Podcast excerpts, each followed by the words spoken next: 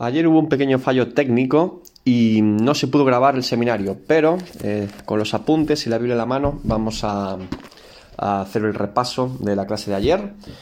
Así que acompáñame a Hechos 22, eh, versículo 6. Recordemos que en el capítulo anterior eh, estábamos viendo cómo Pablo solicita al tribuno comunicarse o dar un mensaje a la ciudad de Jerusalén. Y Pablo comienza los primeros versículos del capítulo 22 hablando acerca de eh, su camino o de su vida antes de conocer a Cristo.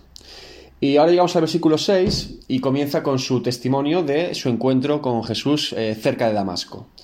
Este relato lo podemos tener también no solo en Hechos 22, sino también en Hechos 9 y en Hechos 26. En Hechos 9 es la primera vez que se relata, el, Lucas lo escribe tal cual, en el momento en el que sucedió, es decir, en el momento de la historia en el que sucedió. En Hechos 22 tenemos eh, el testimonio del propio Pablo contando esta experiencia y este encuentro con Cristo a la ciudad de Jerusalén. Y encontraremos en Hechos 26, eh, delante del rey Agripa, también su testimonio nuevamente. Vamos versículo por versículo. Versículo 6 dice lo siguiente, pero aconteció que yendo yo al llegar cerca de Damasco, como a mediodía, de repente me rodeó mucha luz del cielo. Eh, Pablo eh, alude a que has invadido por una luz que proviene del cielo. Y así comienza su testimonio y es importante que así sea, porque Pablo eh, quiere decirle a la ciudad de Jerusalén que él ha tenido un llamamiento de parte de Dios una luz que invade y rodea a Pablo desde el cielo, aunque hoy pareciera algo místico o extraño, en aquella época no era así porque los judíos, al conocer las escrituras del Antiguo Testamento, es común en los profetas, es común en muchos eh, reyes tener eh, encuentros con Dios o con la gloria de Dios o con la presencia de Dios de una manera similar.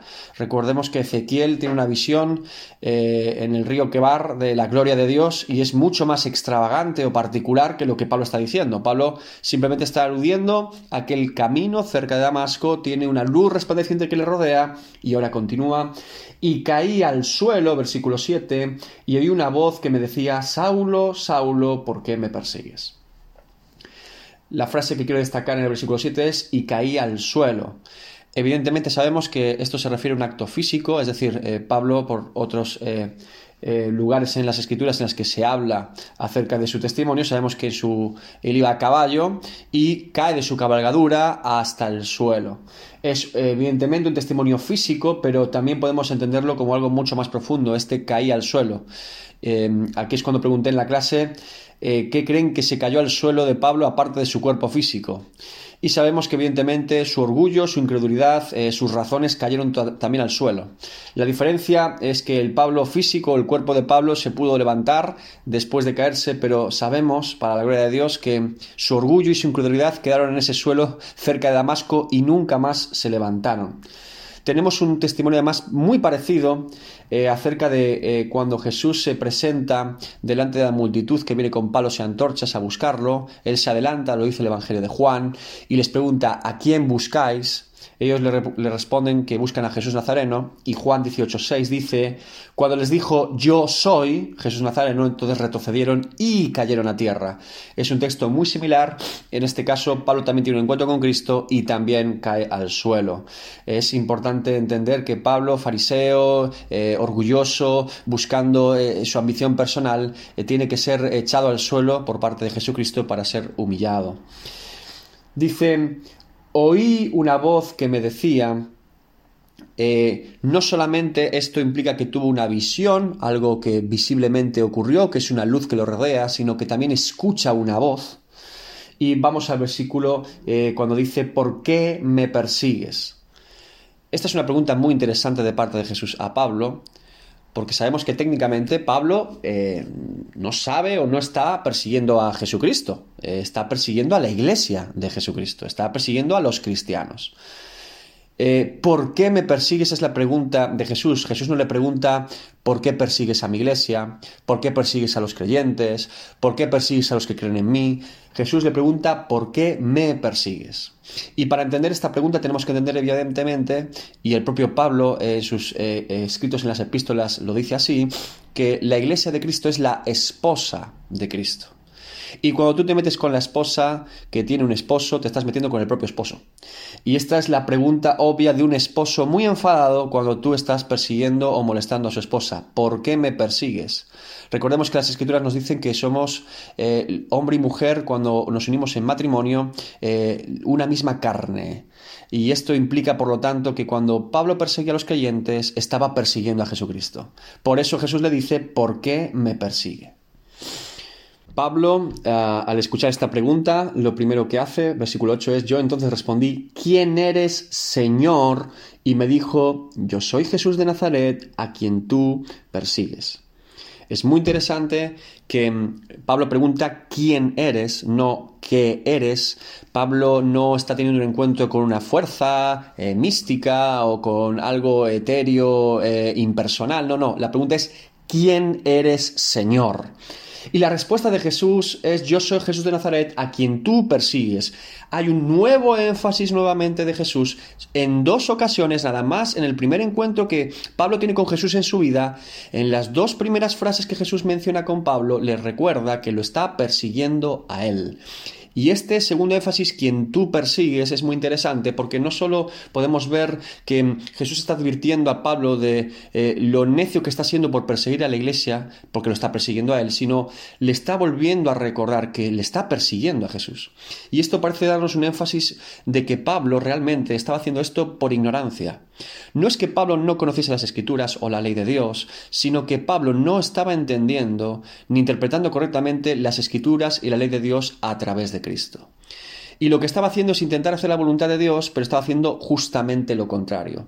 Por eso parece que Jesús le recuerda en dos ocasiones Tú me estás persiguiendo a mí, estás errado, no estás haciendo la voluntad de Dios. Y sabemos que esto es así porque Pablo en 1 Timoteo 1 del 12 al 13, cuando le escribe a su discípulo Timoteo, le dice, doy gracias al que me fortaleció, a Cristo Jesús nuestro Señor, porque me tuvo por fiel poniéndome en el ministerio, habiendo yo sido antes blasfemo, perseguidor e injuriador, mas fui recibido a misericordia porque lo hice por ignorancia en incredulidad.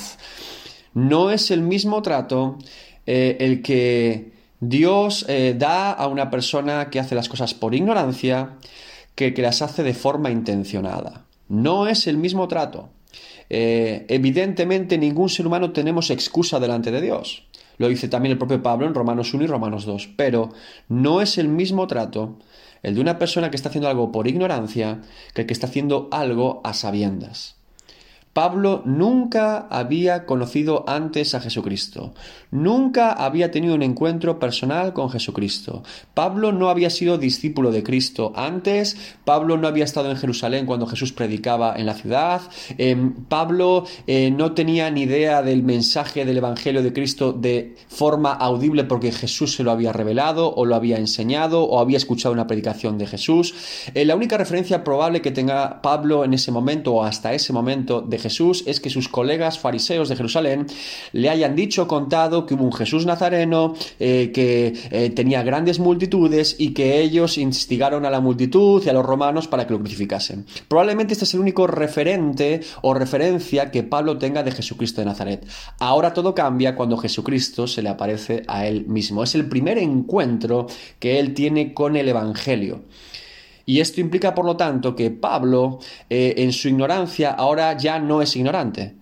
Si Pablo, después de este encuentro con Jesús, hubiera decidido seguir fariseo, perseguir a la iglesia, hacer lo que hacía antes, Créanme que el trato de Dios con él hubiera sido muy diferente, porque ahora ya sabe, ahora ya tiene una experiencia personal con Cristo y no puede ignorarlo. Si lo hiciese o renegara de ella, el trato con Pablo hubiera sido muy diferente después de este encuentro con Cristo. Esto nos recuerda además eh, que tenemos que ser eh, prudentes porque muchas veces nosotros como creyentes podemos aludir a nuestra experiencia en Dios, a nuestro conocimiento de las escrituras, a que llevamos muchos años asistiendo a una iglesia o que servimos en una iglesia o que tenemos un ministerio. Eh, solemos hacer este tipo de, declaraciones y tenemos este tipo de actitud muchas veces. Pues yo soy creyente de hace muchos años, pues yo sirvo a Dios, pues yo estoy encargado de estas cosas en la iglesia. Eh, y ignoramos que, fíjense, que a cuanto más conocimiento tenemos, cuanto más responsabilidad tenemos, eh, más se nos demanda. Hebreos 12, de 7 al 8, nos recuerda cómo Dios trata a sus hijos. Fíjense lo que dice, si soportáis la disciplina, si la soportáis, Dios os trata como a hijos. Porque ¿qué hijo es aquel a quien el Padre no disciplina?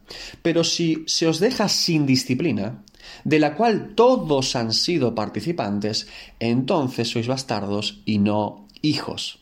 Es decir, el escritor de Hebreos está vinculando necesariamente que para ser hijo debo soportar la disciplina. No solamente que la disciplina llegue, sino soportarla como buen hijo.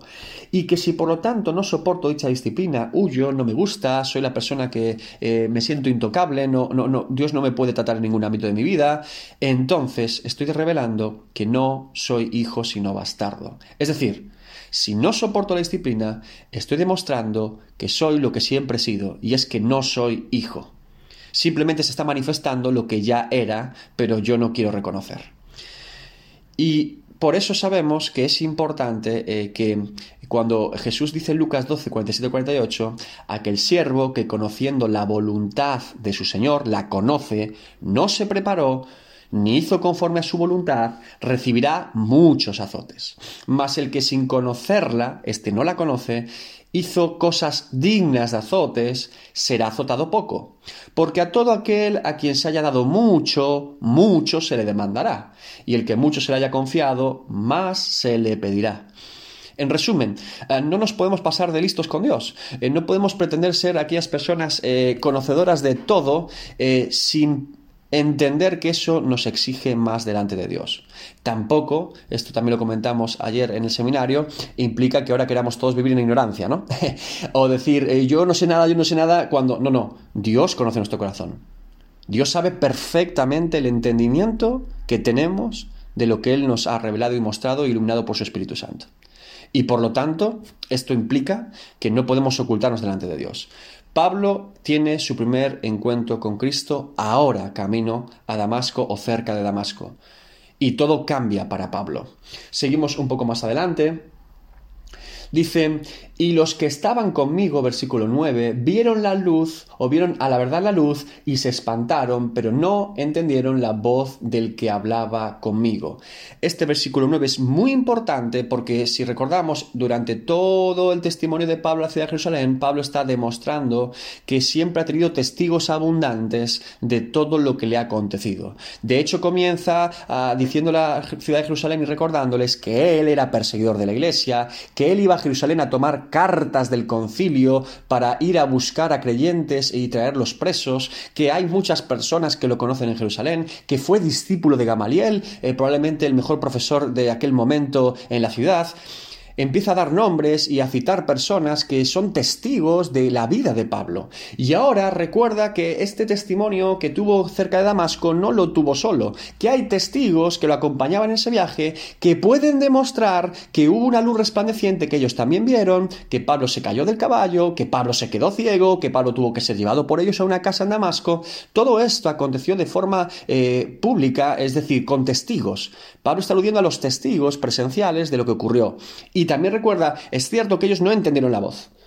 Y es muy interesante este hecho porque es común, eh, es al menos eh, común en el Nuevo Testamento que hubiera una voz audible y que no todos entendieran la voz. Recordemos que hay un texto en los Evangelios que dice que se abrieron los cielos y una voz de parte del cielo dijo, este es mi hijo amado, y que mucha gente de la multitud pensaba que era un trueno. Es decir, que no entendieron eh, lo que se estaba diciendo. Sí escucharon, pero no entendieron. Y aquí ocurre exactamente lo mismo. Parece que estos hombres escuchan, pero no entienden, como dice el mismo relato en Hechos 9. Es decir, no entendieron las palabras de Jesús. Pablo sí está entendiendo las palabras de Jesús porque es un mensaje directo para él. Versículo 10, y dije, ¿qué haré, Señor? Y el Señor me dijo, levántate y ve a Damasco, y allí se te dirá todo lo que está ordenado que hagas. Este versículo es fantástico, el qué haré, Señor. Eh, si hacemos un breve repaso, eh, nos damos cuenta que Pablo, ante su encuentro con Cristo, tiene dos preguntas. La primera es, ¿quién eres, Señor? Y la segunda es, ¿qué haré, Señor? Recordemos que Señor es el tratamiento curios en el Nuevo Testamento, la palabra griega, y si es verdad que curios se podía utilizar para eh, un eh, respeto de jerarquía, de una persona noble, eh, en el caso de los romanos, Señor también se le utilizaba para cuando uno era esclavo, mi Señor, el siervo o esclavo y su Señor. En el caso de un judío, que utilice la palabra Señor es bastante fuerte. Y Pablo dice, ¿quién eres Señor? y qué haré Señor. Por eso en las traducciones eh, se pone Señor en mayúscula en estos textos, porque se entiende un atributo de un Señor eh, superior para un judío tiene que ser eh, Dios, tiene que ser em, el ser divino. ¿Quién eres Señor? ¿Qué haré Señor? Y fíjense que ante estas dos preguntas tenemos dos respuestas de parte de Jesús. ¿Quién eres Señor? Soy Jesús. ¿Qué haré Señor? Levántate y ve. Es muy interesante detenernos aquí y entender que no es posible hacer la segunda pregunta sin hacer primero la primera. Es decir, que no tiene sentido en ningún caso preguntar ¿qué haré Señor? sin preguntar antes ¿quién eres Señor? Y es común en este tiempo moderno de la iglesia moderna y actual que mucha gente eh, se inicia o quiere iniciarse en el servicio, eh, ¿qué haré Señor? ¿Qué haré Señor? ¿Qué puedo hacer? ¿Cómo puedo ayudar? ¿Qué puedo colaborar? Eh, ¿En cómo puedo servir? Pero eh, ignoramos que esta segunda pregunta no tiene sentido ni lugar de ser si no tenemos la primera pregunta, ¿quién eres Señor? ¿Cómo voy a servir a alguien al que no conozco? ¿Cómo voy a rendir servidumbre a aquel que no conozco ni tengo una experiencia personal con él, ni una relación personal con él? No debemos hacer la segunda pregunta si no eh, hacemos la primera. Es importante seguir el orden que Pablo tuvo ¿quién eres Señor? Jesús responde, soy Jesús de Nazaret. Y después podemos preguntar, ¿qué haré Señor? Al conocer quién era Pablo entonces, solo entonces, va a poder realizar un ministerio efectivo y para la gloria de Dios, preguntando qué haré Señor. En base a quién eres, entonces yo ahora puedo entender mi responsabilidad y te puedo preguntar qué haré Señor. Por eso Pablo eh, tiene un ministerio eh, tan particular. Si su Señor le dice que no debe ir a un lugar a predicar y que debe desviarse a Filipos, Pablo lo va a hacer. Si su Señor le dice que debe ir a Roma y morir en Roma, Pablo irá a morir a Roma. Si su Señor le dice, independientemente lo que su Señor le diga, Pablo va a obedecer la voz de su Señor porque sabe quién es su Señor y quién se lo está eh, solicitando, mandando. Bien dice Jesús, y allí se te dirá todo lo que está ordenado que hagas. Es decir, esto también es muy interesante. Es habitual en las escrituras que eh, Dios nos da una revelación completa de nuestro llamado, Dios nos da un eh, manual completo en el sentido de saber qué paso hacer eh, desde el 1 hasta el 100, sino que nos va indicando el siguiente paso normalmente. Y nosotros en fe hacemos ese paso y Dios nos va revelando más, y Dios nos va revelando más, y vamos obedeciendo su llamamiento progresivamente. no nos da, por así decirlo, una película completa, sino más bien nos movemos por fe y Él nos va eh, enseñando, indicando cuál es el siguiente paso que debemos hacer. Esto en hechos es muy habitual. Recordemos a Felipe, el evangelista, después del avivamiento en Samaria, en Hechos 8, que dice que por el Espíritu Santo es llevado al camino que va de Jerusalén hacia el sur y dice simplemente eh, que el Espíritu dice que se acerque a unos carros y Felipe no sabe nada más, simplemente se acerca a unos carros y acercándose a esos carros, que ese convoy que va hacia el sur, escucha que alguien está leyendo las escrituras, este es el eunuco etíope, siervo de Candace, y ahí es cuando él le predica el Evangelio. Eh, es también eh, común eh, recordar em, que más casos, como por ejemplo el que decíamos, Pablo es llevado por el Espíritu Santo, tiene una visión de un varón macedonio y dice, ven a Macedonia porque es necesario que prediques el Evangelio aquí. Pablo no sabe exactamente lo que se va a encontrar en Macedonia, pero sabe que debe ir allí y después se encuentra con Lidia y las mujeres que están junto a un río y les predica el Evangelio. Eh, lo mismo en Jerusalén. Pablo acaba de llegar a Jerusalén porque tiene en su espíritu la intención de obedecer el llamamiento de Dios de que vaya, sabiendo sabiendo que va a sufrir peligros, pero no sabe exactamente lo que le va a ocurrir, sino que tiene que ir comprobándolo siendo fiel al llamamiento de Dios. Y les doy un ejemplo más, un ejemplo que ayer eh, estuvimos un rato comentando, que me gusta mucho del Antiguo Testamento, que es el profeta Jeremías. El profeta Jeremías es un profeta muy particular, con un llamado muy particular de parte de Dios, siendo joven, lo llama a traer una palabra que el pueblo no va a querer escuchar. Y el capítulo 13 de Jeremías es maravilloso porque podemos ver un poco em, cómo era el llamado de Jeremías. Dice lo siguiente. Jeremías 13 del 1 al 8. Así me dijo Jehová, ve y cómprate un cinto de lino y ciñelo sobre tus lomos y no lo metas en agua. El versículo 1 nos indica exactamente lo que Dios le acaba de pedir al profeta. Y no le da ningún tipo de explicación, simplemente que se compre un cinto de lino, que se lo ponga y que no lo meta en agua. Esto es lo único que el profeta hasta este momento conoce. Podríamos eh, preguntarnos qué cosa tan rara o qué cosa tan extravagante. Eh, y poníamos un ejemplo hoy en día que es como si eh, yo escuchara la voz de Dios y que me dijera vete al Mercadona, compra una botella de agua y llévala en tu mano derecha sería algo muy particular de parte de Dios y que parece que no tiene ningún tipo de interpretación o motivo eh, de una palabra de Dios para revelar algo.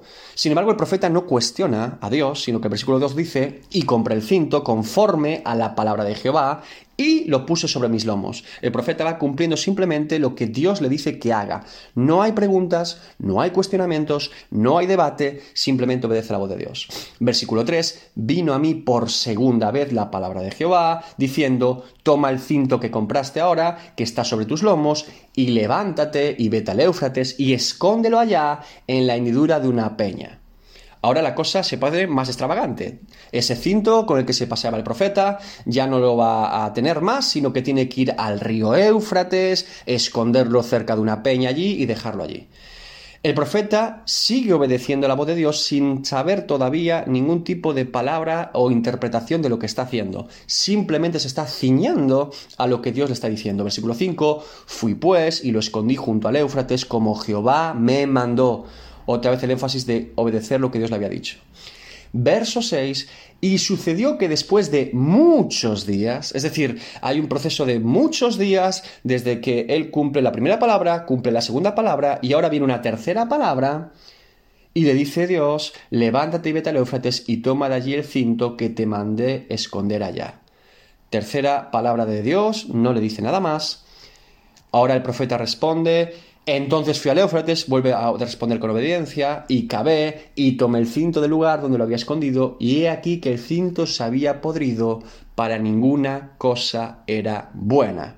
Versículo 8, ahora sí, y vino a mí palabra de Jehová diciendo, así ha dicho Jehová, así haré podrir la soberbia de Judá y la mucha soberbia de Jerusalén, y comienza el profeta a recibir, ahora sí, revelación de Dios para comunicar al pueblo de Israel, tanto a la ciudad de Jerusalén como a Judá, al sur cuatro palabras de Dios y solo en la cuarta el profeta recibe una palabra para el pueblo. Las tres primeras simplemente recibe órdenes específicas que debe obedecer.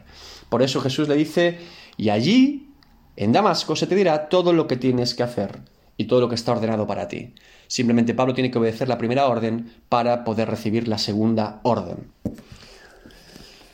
Es fácil, cuando leemos Jeremías, entender que, bueno, eh, si yo recibiera una palabra aunque fuera un poco extravagante acerca de ponerme un cinto, eh, guardarlo debajo de un río, en una peña cerca de un río y que se pudra y ahora tengo una revelación, aunque es un ah, relato más o menos místico, eh, podríamos decir, bueno, eh, no parece difícil obedecerlo porque el profeta está escuchando la voz de Dios. Bueno, no crean que el único problema de los profetas era escuchar la voz de Dios de forma audible o de forma interna. El texto de Jeremías quizá no nos sorprenda tanto, pero quiero que leamos Ezequiel 24, a partir del versículo 15, y veamos lo que ocurre cuando Dios te dice o te manda otras cosas. Dice, vino mi palabra de Jehová diciendo, Hijo de hombre, he aquí que yo te quito de golpe el deleite de, tus ojos, no endeches, ni llores, ni corran tus lágrimas. Reprima el suspirar, no hagas luto de, mortuorios, ata tu turbante sobre ti, y pon tus zapatos en tus pies, y no te cubras con rebozo, ni comas pan de lutados. Hablé al pueblo por la mañana y a la tarde murió mi mujer y a la mañana hice como me fue mandado.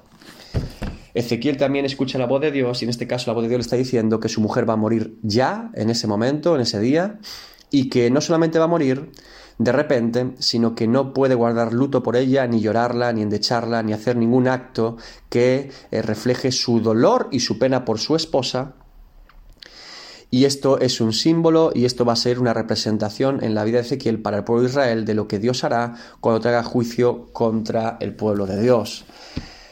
Fíjense que comienza diciendo, yo te quito de golpe el deleite de tus ojos. No parece en ningún caso que Ezequiel no tuviera afecto o cariño por su esposa, más bien todo lo contrario. Sin embargo, Dios en su providencia eh, considera necesario y en su voluntad que esto ocurra. El profeta no cuestiona, el profeta no se queja, el profeta no pone y no pregunta explicaciones, el profeta simplemente obedece. Así es el ministerio muchas veces profético. Eh, y escuchar la voz de Dios implica muchas veces eh, entender que la voluntad de Dios siempre es buena, perfecta y agradable, como Ezequiel hizo. Así que tenemos diferentes casos, como le digo, en las escrituras, que podemos ver que Dios nos revela algo eh, en particular, eh, que es el primer paso, el segundo paso que tenemos que dar, pero no eh, necesariamente todo lo que vamos a vivir en él. De hecho, esto es intencional de parte de Dios y es habitual en las escrituras porque así podemos vivir una vida de fe dependiendo de lo que Él nos diga y nos dirija. Seguimos un poco más adelante. Eh, dice eh, Pablo, versículo 11, y como yo no veía a causa de la gloria de la luz, me encanta este énfasis de la gloria, eh, además aquí de la luz, que se vuelve a repetir, dice la y no una luz, ayer Nayara aportó que el hecho de que diga la luz y no una luz parece estar dando indicación, en este caso también doctrinal acerca de la luz que es Cristo. Llevado de la mano por los que estaban conmigo, llegué a Damasco. Pablo vuelve a recordar en el versículo 11 que hay testigos que lo vieron caer de su caballo, que hay testigos que lo vieron estar sobre el suelo, que hay testigos de esa luz resplandeciente y que hay testigos que vieron que después Pablo se quedó ciego, que no podía ver y que lo tuvieron que acompañar a la ciudad de Damasco. Pregunten en Damasco, pregunten a estos hombres que son testigos de lo que yo les estoy diciendo. Versículo 12. Entonces uno llamado Ananías, Pablo vuelve a poner un nombre eh, particular, da el nombre específico de la persona y ahora dice varón piadoso según la ley, que tenía buen testimonio de todos los judíos que allí moraban. Es decir, llegó Ananías a la casa, este hombre es conocido en Damasco, este hombre es eh, respetado por eh, todos los judíos que hay en Damasco, es una persona piadosa que sigue la ley, pueden preguntar, pregunten en Damasco y sabrán quién es, es Ananías. Este Ananías Vino a mí, versículo 13, y acercándose me dijo, hermano Saulo, recibe la vista. Este texto es maravilloso, es para una predicación. Fíjense, eh, Ananías se acerca a Pablo y no le dice pecador eh, Saulo, no le dice traidor Saulo, eh, perseguidor Saulo. Todo eso era cierto, Todas esas acusaciones o etiquetas para con Pablo eran ciertas y de hecho les puedo decir que eran merecidas. Recordemos que Pablo no solamente es eh, testigo presencial y consciente con la muerte de Esteban, sino que Pablo tomaba cartas para perseguir a los creyentes de Jerusalén. Cientos de personas tuvieron que abandonar sus casas, la iglesia de Jerusalén, y ser dispersadas por los alrededores por culpa de Pablo. Pablo había sido una persona que había generado muchísimos problemas al avivamiento de la ciudad de Jerusalén cuando los apóstoles, después de Hechos 2, comienzan a predicar el Evangelio. Y evidentemente, eh, como creyentes, podían verlo no solamente como una amenaza, sino ahora verlo en ese estado, los reproches, em, eh, las etiquetas de su condición, al menos pasada, debían estar en el corazón de muchos. Sin embargo, Ananías se acerca y le dice, hermano Saulo. ¿Por qué? Esto lo explicamos. Es muy importante entender, hermanos, que cuando una persona está bajo convicción de pecado y verdadero arrepentimiento, no es necesario que pongamos más leña al fuego. Cuando una persona está siendo contristada por el Espíritu Santo en lo que ha hecho en, en, su propia vida, es suficiente. Es suficiente de parte de Dios que el Espíritu Santo nos toque y nos revele y nos ilumine nuestra vida qué es lo que hemos hecho delante de Dios ¿Qué es ese pecado, esa falta grave delante de Dios que hemos hecho, la comisión de pecado? Es suficiente peso en alguien como para que nosotros tengamos que añadirle más cosas de su pasado, de lo que ya ha vivido. Es suficiente. Del mismo modo le digo que a veces es necesario en nuestra propia vida, cuando esto no ocurre y estamos siendo demasiado orgullosos o vanidosos, ponernos en nuestro sitio y recordar nuestra condición pasada. Sí es bueno recordar de dónde Dios nos ha sacado, sí es bueno recordarnos para no gloriarnos demasiado, para no enorgullecernos, cuál era nuestro estado antes de conocer a Cristo. Pero cuando una persona está, como en el caso de Pablo, bien planchada eh, por Jesús, bien planchada por convicción de pecado, está totalmente ciego en una casa, desorientado, tres días de ayuno, eh, eh, Ananías, movido por el Espíritu Santo, no entiende en ningún caso que deba poner más leña al fuego recordándole su vida pasada, sino más bien restaurar y sanar su corazón diciendo, hermano Saulo. Esto debe haber sido un bálsamo para Pablo. Y esto lo vimos también cuando llegamos a Hechos 9. Pero fíjense que la segunda parte es la que me quiero detener. Dice, hermano Saulo, recibe la vista. Y evidentemente sabemos que eh, Pablo recibió la vista física en ese momento, pero qué importante es entender cuál es nuestra labor como hermanos en la fe para unos con otros hermano recibe la vista. En muchas ocasiones podemos estar en nuestra vida, eh, pues, eh, con mucha niebla en los ojos, eh, con tinieblas densas, eh, desorientados, ciegos en algún punto, en alguna eh, cosa particular en nuestra vida que no estamos viendo. Y nosotros como hermanos podemos ser esa persona que le digamos al hermano, a, la, a esta persona creyente, recibe la vista, ¿no? Y, entiende esto, o mira, tengo que decirte esto, o mira, eh, fíjate, en las escrituras dice esto, a veces puede ser un consejo, a veces puede ser una oración, eh, también puede ser una exhortación, em, pero el recibe la vista implica que debemos ayudar a los demás cuando eh, estamos viendo y entendiendo que no están viendo. Del mismo modo, debemos ser como Pablo y recibir la vista cuando otros nos están dando un buen consejo, un consejo bíblico, un consejo que proviene de Dios. Por eso Pablo em, le dice, y yo en aquella misma hora recobré la vista y lo miré.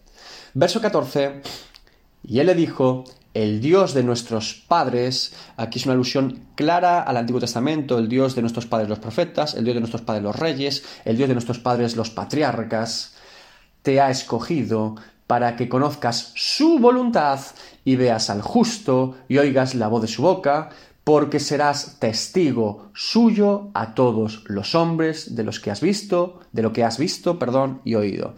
Y serás testigo suyo a todos los hombres de lo que has visto y oído. Ananías le está eh, diciendo y explicando a Pablo por qué ha tenido ese encuentro con Cristo. Le está explicando el motivo de su encuentro con Cristo. Y el motivo es que conozca su voluntad de la propia boca de Jesús, que lo que él ha visto y oído, esto es muy importante porque Ananías le está ratificando en este momento a Pablo con un ministerio apostólico, como enviado de Jesucristo y por lo tanto testigo de Jesucristo, porque no le está diciendo que otros le hayan hablado o haya visto por medio de otros, sino que él ha visto y él ha oído directamente de Jesucristo, y esto es precisamente el argumento que Pablo va a utilizar en muchas ocasiones sus epístolas, recordándole a los que le están enviando esa carta que él es apóstol de Jesucristo, no porque otros impusieron manos sobre él, no porque otros le dieron una revelación de Jesús, no, no, no, que él mismo había tenido un encuentro con Jesucristo, que él mismo había visto y oído de Jesucristo, y por lo tanto esto lo valida y ratifica como apóstol legítimo de Jesucristo. Cuán importantes son las palabras de Ananías porque están confirmando, por lo tanto, el ministerio apostólico de Pablo. Pero además, eh, la segunda parte es que le explica cuál es su llamamiento, cuál es el llamado que Jesús le da. Es decir, has visto a Jesús, has oído a Jesús, para que tú seas testigo a todos los hombres de lo que has visto y oído. Y este llamado de Jesús a Pablo es entendido, y esto es muy importante, es entendido de forma literal por el apóstol Pablo. El apóstol Pablo entiende que su llamado en Dios es ser testigo suyo, testigo de Cristo, a todos los hombres de lo que ha visto y oído.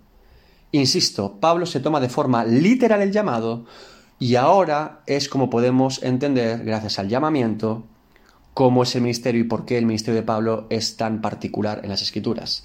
Porque Pablo, cada persona que se encuentre en su camino, va a ser testigo de lo que ha visto y oído. Ya sean judíos, sean gentiles, ya sea en un lugar, ya sea en otro, Pablo entendió que su llamamiento era literal de ser testigo a todos los hombres de lo que ha visto y oído. Da igual que sea una multitud en Jerusalén, da igual que sea unas mujeres junto a un río en, Filipos, da igual que sea una persona o cien o mil. Pablo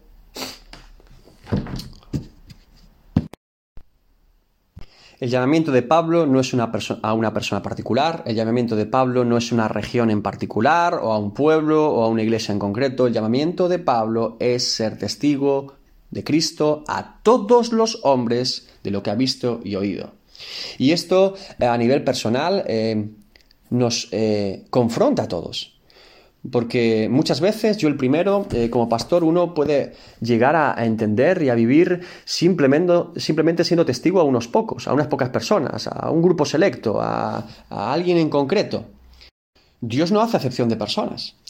Entonces, esto eh, es una confrontación desde mi punto de vista a nivel personal para mí cuando leo este texto, porque Muchas veces eh, hacemos acepción de personas, muchas veces eh, somos intencionales con unos, pero no intencionales con otros, muchas veces tenemos prejuicios y que nos hacen eh, ser más pacientes con unos, pero a lo mejor no pacientes con otros. Y el apóstol Pablo entendía que su ministerio era para con todas las personas que él se encontrara en su vida. Tras la explicación de Ananías del llamamiento de Pablo, de por qué ha sido llamado y cuál es su llamado, Em, el versículo 16 dice, ahora pues, ¿por qué te detienes?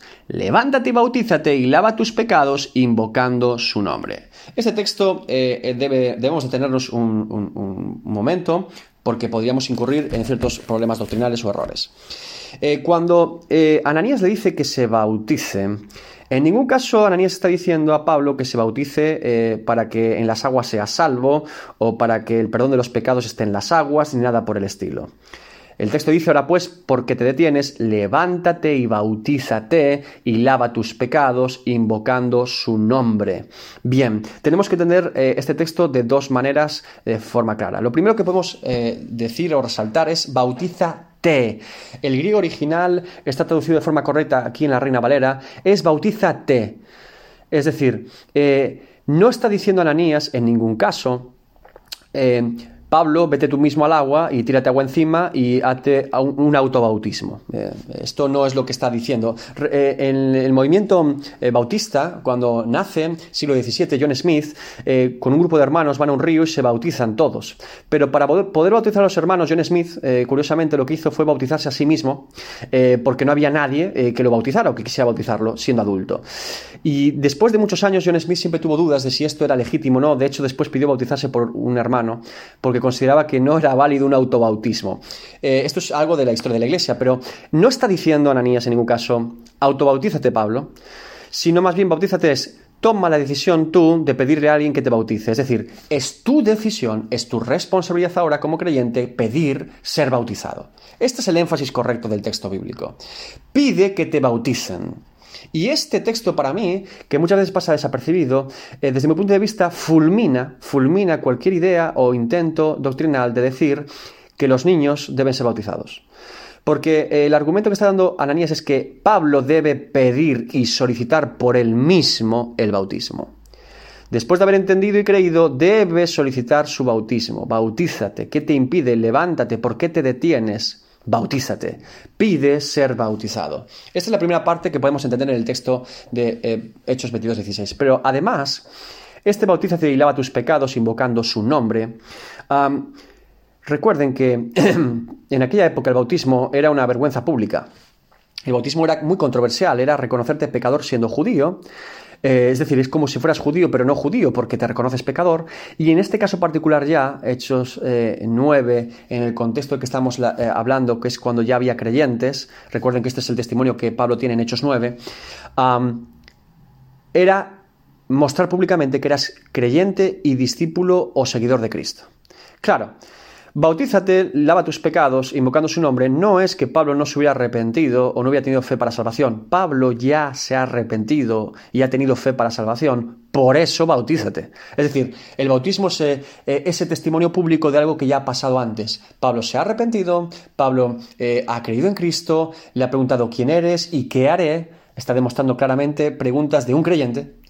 ¿Quién eres? Y después de quién eres, qué haré, eh, Pablo está eh, demostrando claros eh, muestras, señales externas de un arrepentimiento sincero y de una fe sincera. Ahora Ananías dice, comprométete entonces con esta causa, comprométete públicamente con ser cristiano. Y esto para Pablo no es precisamente una petición ligera. Recordemos que Pablo es fariseo, recordemos que Pablo es perseguidor de la iglesia, recordemos que Pablo es de una familia rica o adinerada en Tarso y que tiene toda una vida por delante para poder ser una gran persona en el imperio romano. Cuando le está diciendo bautízate, levántate, venga, que te detiene, le está diciendo a Pablo literalmente que desde el momento en que se bautice públicamente, Pablo está renunciando a ser fariseo, Pablo está renunciando a cualquier relación familiar, Pablo está renunciando a cualquier ambición personal, sueño, meta o propósito personal, laboral que tuviese. Pablo está en esas aguas lavándose absolutamente de toda su vida para ser un discípulo de Cristo. Eso es lo que le está eh, pidiendo Ananías. No es eh, un bautízate eh, algo tan sencillo. Hoy en día, también recordaba ayer en, el seminario, que em, teníamos chicos jóvenes y decían, ¿tú te has bautizado? Y me decía, no, yo le decía, bautízate. ¿Qué significa para ti bautízate? Realmente no significa algo tan controversial, ¿verdad? Eh, como mucho, eh, pues eh, sí, tendría que prepararse un testimonio, si es sincero, y justificar por qué se quiere bautizar, es cierto, pero ese día sería un día especial para él, habría una comida de la iglesia, estaríamos todos en el río, habría fotos, podría subirlas a Instagram, todos le recibiríamos como un hermano en la fe todos lo recibiríamos como un hermano en la fe. Para esa persona para ese joven no supondría ningún riesgo ni peligro para su vida, no parecía que está renunciando absolutamente a nada, sino más bien por lo contrario está añadiendo pues alegría a su vida, eh, ser entendido, ser querido por una iglesia o una comunidad cristiana. Sin embargo, en la época en la que estamos hablando era totalmente diferente. Era un riesgo muy grande y era asumir incluso riesgo de vida bautizarse públicamente. Así que Ananías le dice, bautízate para dar testimonio público a todos los creyentes a los que perseguías y también delante de los que eh, no creen de que tú ahora eres seguidor de Cristo. Pablo continúa diciendo, y me aconteció, vuelto a Jerusalén, que orando en el templo me sobrevino un éxtasis. Ahora Pablo alude a otro encuentro que tuvo con Jesucristo en la ciudad de Jerusalén, en el templo. Fíjense que Pablo sigue asociando una vez más que el Dios de los judíos, que el Dios verdadero es el que lo ha llamado para lo que está haciendo. Está ratificando, por lo tanto, que Jesús es Dios, está ratificando que los cristianos de aquel momento, que ellos veían como enemigos o gente rara, eran realmente llamados por Dios. Y les está diciendo que en la propia ciudad de Jerusalén, en la que están ahora, en el templo en el que lo acaban de sacar, en esta casa, en el templo, yo tuve un éxtasis. La palabra utilizada éxtasis es la misma que utiliza Lucas para eh, Hechos 10, cuando hablamos de, que eh, Pedro tiene una visión antes de ir a casa de Cornelio. Verso 18, y vi, y le vi, perdón, y le vi que me decía, aquí claramente parece que Pablo vio a Jesucristo y le vi que me decía, date prisa y sal prontamente de Jerusalén, porque no recibirán tu testimonio acerca de mí. Bien, sigue un poco después, yo dije, Señor, otra vez Señor, ellos saben que yo encarcelaba y azotaba en todas las sinagogas y a los que creían en ti, y a los que creían en ti. Es decir, Pablo está recordando una vez más en este testimonio de la ciudad de Jerusalén, ellos saben es notorio.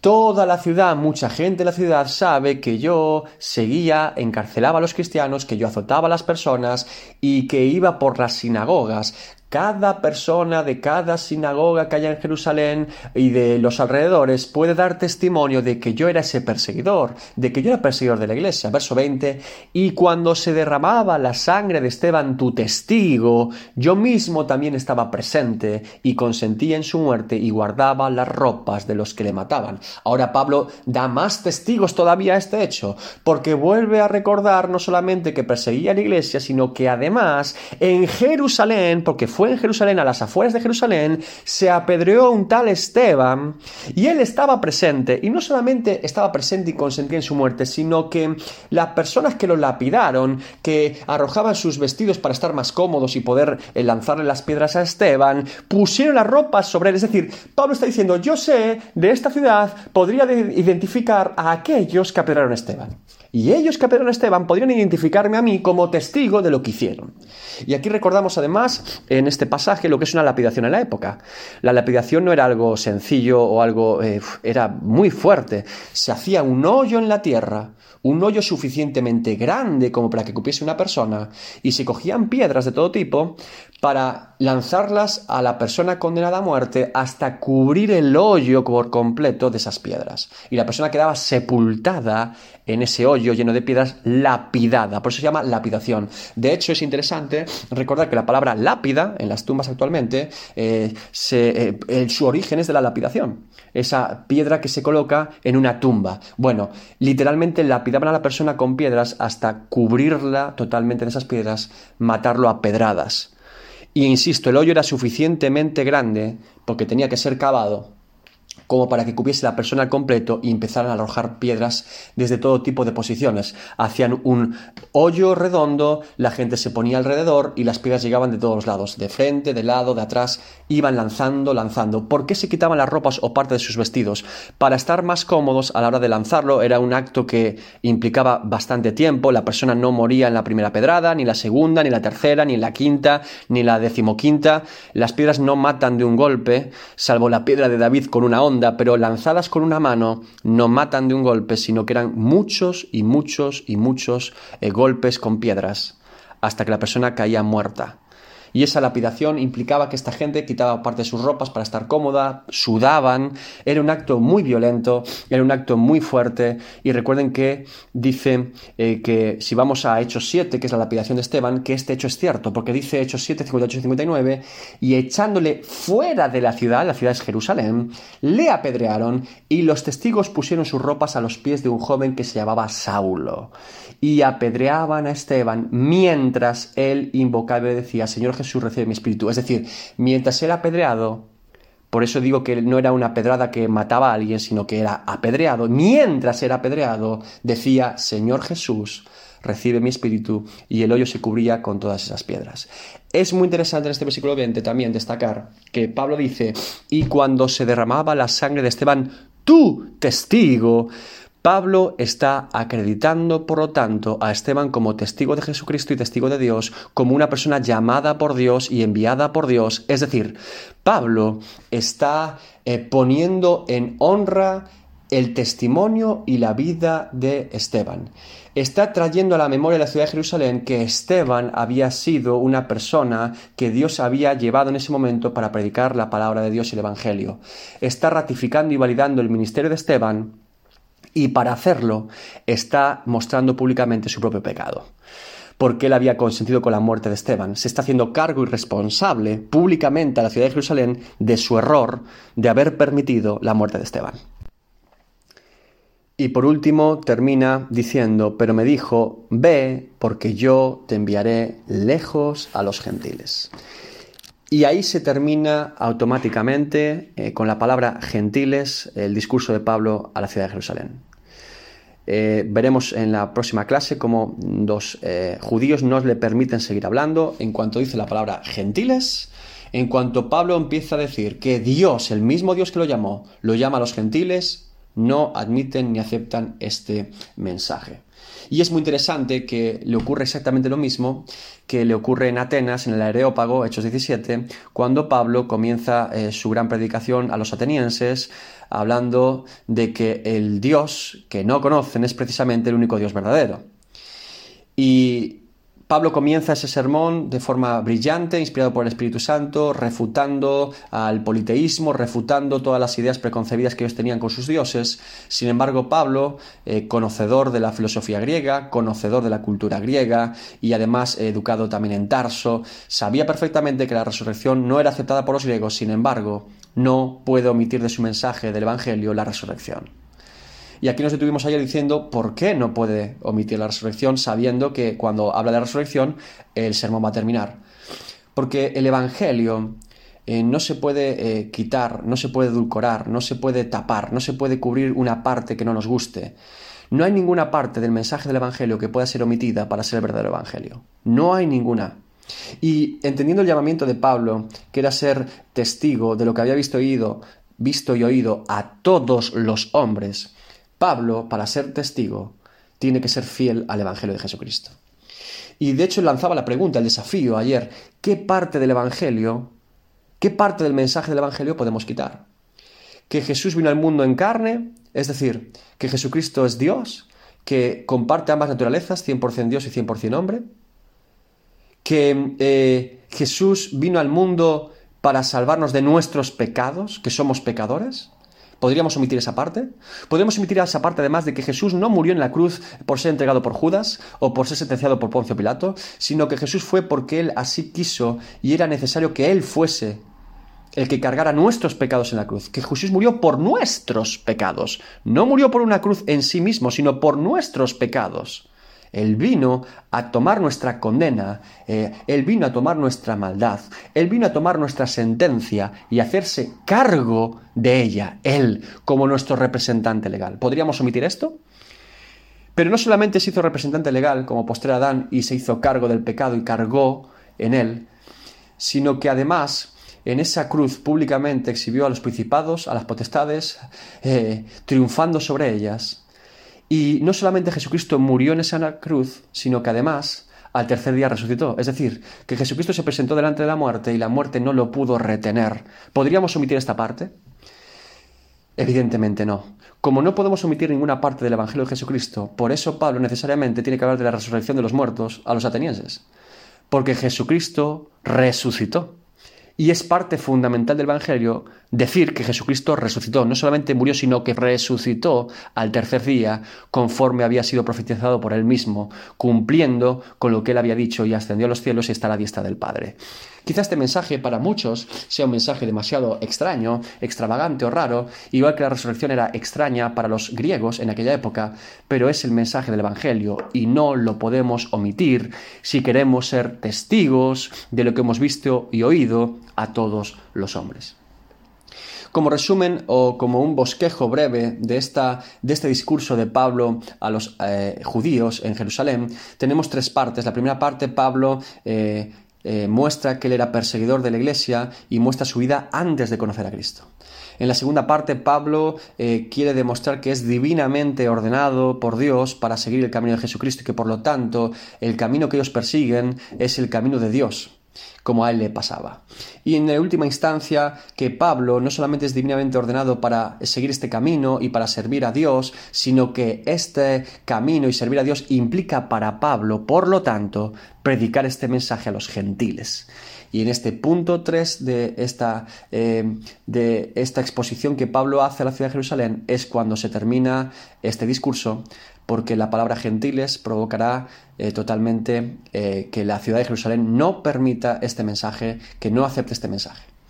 Y si hacemos un resumen de la ciudad de Jerusalén, es tremendo porque en muy pocos años sabemos que la ciudad va a ser destruida en el 70 después de Cristo, Jesús lo profetizó como juicio de Dios a la ciudad.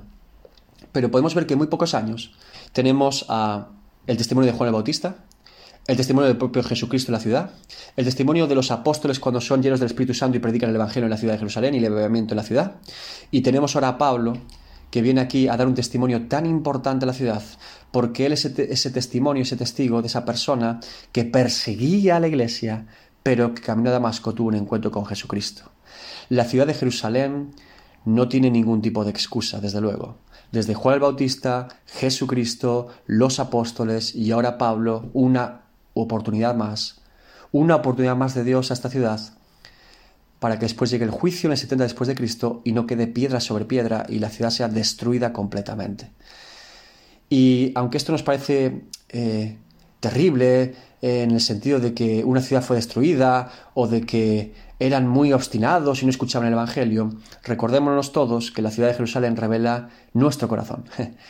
Nosotros tenemos el testimonio de Juan el Bautista, tenemos el testimonio de Jesús, tenemos el testimonio de Pedro, de Pablo, tenemos el testimonio de cada versículo de las Escrituras y muchas veces nos comportamos de la misma manera y con la misma obstinación que esta ciudad que no quiere creer, que no quiere escuchar y que tiene un corazón endurecido para con Dios. Nos quedamos aquí en esta lección de hoy y la semana que viene espero poder grabar con eficacia eh, la clase. Muchas gracias, Dios les bendiga.